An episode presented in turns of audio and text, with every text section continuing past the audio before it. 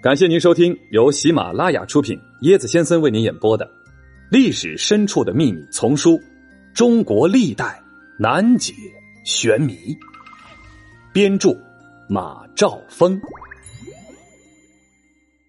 嗨，大家好，我是椰子。接着上一集，咱们继续来说三国玄谜啊。今天呢，咱们的这个谜标题啊是青州兵之谜。苍天已死，黄天当立。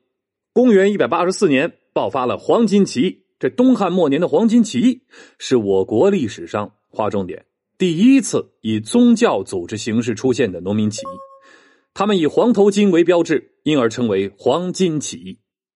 叶子本人呢是一个三国迷啊，但是呢在玩三国游戏的时候啊不是很爱用曹操，可能是受到这个《三国演义》的影响啊。呃，但是这个曹操的发家史是值得大书而特书的。咱们来听听今天的故事。东汉中期以后，由于封建政权残酷的压迫和剥削，外戚和宦官集团的残暴的黑暗统治，豪强地主大肆的兼并土地啊，搞得这个农民呢纷纷起来造反，吃不饱饭，穿不好衣，加上这个连年灾荒，传染病又流行了，呃，饥饿贫病的农民离开家乡，到处流浪。当时的这个中国北方农村呢，已经是什么情况呢？就是白骨露于野，千里无鸡鸣。贫穷、死亡，迫使这些农民呢向鬼神求助，因而呢带有迷信色彩的宗教组织便在农民当中迅速发展起来。黄巾起义啊，是一次有组织、有准备的大规模的农民起义。从一百八十四年开始啊，前后持续了二十多年，这参加的人数有数百万之多呢。活动地区遍及了清、徐、幽、冀、荆、扬、豫、兖。八州之地呀，这幽冀、荆、扬、豫、兖六州的黄巾起义先后失败了，只有清徐两州的黄巾军成为这个后期黄巾军的主力。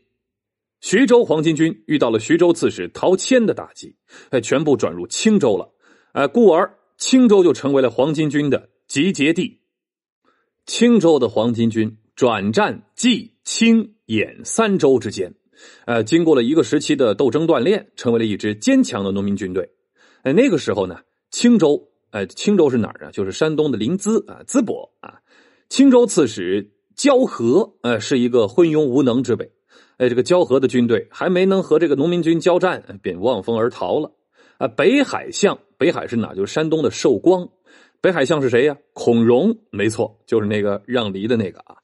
这孔融呢是一个好空谈而不会打仗的书生，黄巾军张绕哎率了二十万众从冀州环攻北海，孔融大败，哎这个逃至都昌，就现在的山东的昌邑。到了这个地方之后呢，又很倒霉，被这个黄巾军的管亥部队包围了啊，只好请这个平原相刘备，平原相就山东平原啊，派了三千兵马来救援，方才解围。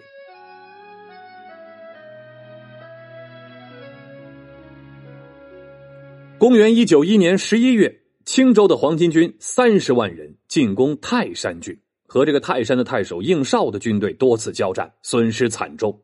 哎，这个时候，青州的黄巾军欲通过渤海地区和这个太行山东境的黑山黄巾军会合。这黑山黄巾军呢，也叫黑山军。这黑山军呢，就是一帮山贼啊。他们在急行军中缺乏戒备。在东光附近，就现在的河北东光，遇到了公孙瓒出其不意的袭击，牺牲了三万多人，啊，损失了这个辎重啊数万辆。青州黄巾军欲渡黄河北上的时候，又遇到了公孙瓒的截击，死者数万，哎，损失了车甲财物不计其数。到了公元一百九十二年四月，啊，青州黄巾军经过整顿之后，决定向兖州进攻。在任城，就现在的山东济宁啊，杀了这个任丞相郑遂，转入东平，在东平的附近粉碎了兖州刺史刘岱的主力部队，哎，杀死了刘岱。青州黄巾军怎么着？又旺盛起来了，和股票似的。当这个黄巾军活动到了兖州一带的时候，黑山的黄巾军就是山贼啊，叫余独、白绕、归固，哎，这帮人率了十余万众攻魏郡。东郡，当时的这个东郡太守叫做王公啊，这个肱骨之臣的这个公不能抵抗。这个时候呢，曹操引兵入东郡。曹操当时是在这个袁绍手下，袁绍是冀州的太守啊。这个时候呢，这个冀州再往南一点就是这个东郡这边啊，然后就是兖州啊。所以袁绍他一直都想染指他这个南部的兖州，但是一直没有一个正当的名目。哎，这个时候兖州这个东郡哎有爆发这个黄巾军了，哎，正好就派这个部下曹操啊带着兵马到了这个东郡。曹操也开心呢，终于可以摆脱这个袁绍的控制了。这个时候，曹操引兵入东郡啊，东郡就是现在的山东新县西部，大败这个白绕于濮阳（河南濮阳）。袁绍呢推荐这个曹操为东郡太守。曹操在听说刘岱战死了，就派人劝说兖州的官吏拥戴他为兖州牧。公元一百九十二年，曹操率兵与青州的黄巾军在寿张交战。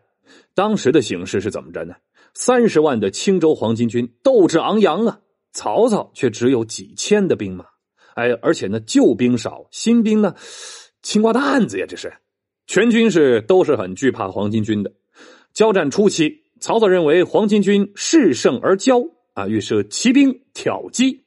曹操和冀北相鲍信率领兵骑千余人进攻黄巾军，遭到了黄巾军啊迎头痛击呀，死数百人。鲍信殊死战，曹操突围而出，鲍信被击毙了。所以大家别小看这些黄巾军啊，当时是真的很厉害的。这青州黄巾军除了三十万军队之外，还有随军的男女百余万。哎，这就有一个问题，就是给养补给非常困难，兵马未动吗？粮草先行啊。这个起义军的粮据地青州又被袁绍部下叫做臧洪占领了，哎，不能补充这个黄巾军的给养。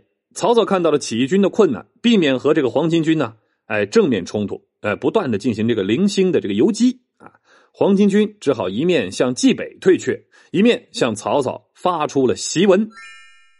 檄文怎么说呢？说曹操过去做济南相的时候毁坏神坛，曹操的所作所为，黄巾军认为和他们的这个中皇太乙道相合。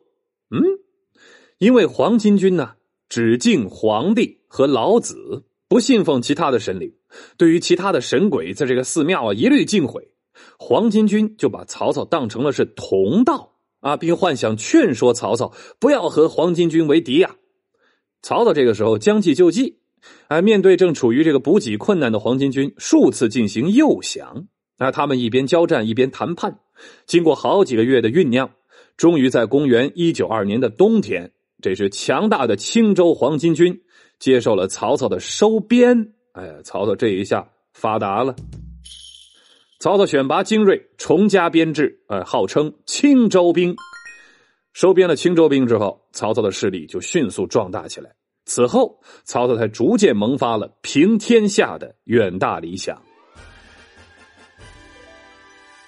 曹操收降了青州黄巾军之后，啊，吸取了黄巾军缺少粮草的教训，农民是且耕且战的这些经历，于是就在公元一百九十六年啊，发布了一个屯田令，取得了满意的成绩，在范县东阿屯田。兴修水利，哎，依靠了这个农民军的基本劳动力和生产技术，还有他们随身携带的耕牛和农具，呃，当时的这个屯田令啊，分军屯和民屯两种，办法是一样的，呃，什么样呢？无牛的公家带牛，所获公家得六成，私人得四成，呃，有牛的所获平分。取得了初步的成果之后啊，就在这个北方啊普遍推广，州郡立志田官。由典农中郎将、典农都尉等专职领导，屯田令吧，不仅能够供应连年战争的军粮，还增加了生产，减轻了农民的负担了，节省了农民远道运输的劳动力，也使百姓富足生活提高了嘛啊！所以呢，为曹操统一北方打下了经济基础，经济基础决定上层建筑。公元两百一十年。曹操又发布了另外一条令，叫“求贤令”，用人不分贵贱，以才干为标准。这直接冲击当时世家豪族在用人上的垄断权。曹操集团的将领啊，来自四面八方，有曹氏家族的曹仁、曹洪啊，这都是堂弟；有夏侯氏家族的夏侯惇、夏侯渊，还有的呢是袁绍、袁术的旧部，有的是韩遂、马腾的旧部，还有吕布、刘表的旧部啊。总之呢，就是人心方面啊，拿捏的死死的。在战将如云的曹子集团中，却没有一个战将是出身于青州兵的。青州兵，呃，跟随曹操战斗了二十多年，难道这三十万人中就没有涌现什么具有战将才能的人吗？哎，就没有什么具有史书记载价值的功臣吗？青州兵在曹操集团中到底处在什么地位呢？啊，椰子以后有机会和大家来说说这个值得深思的问题。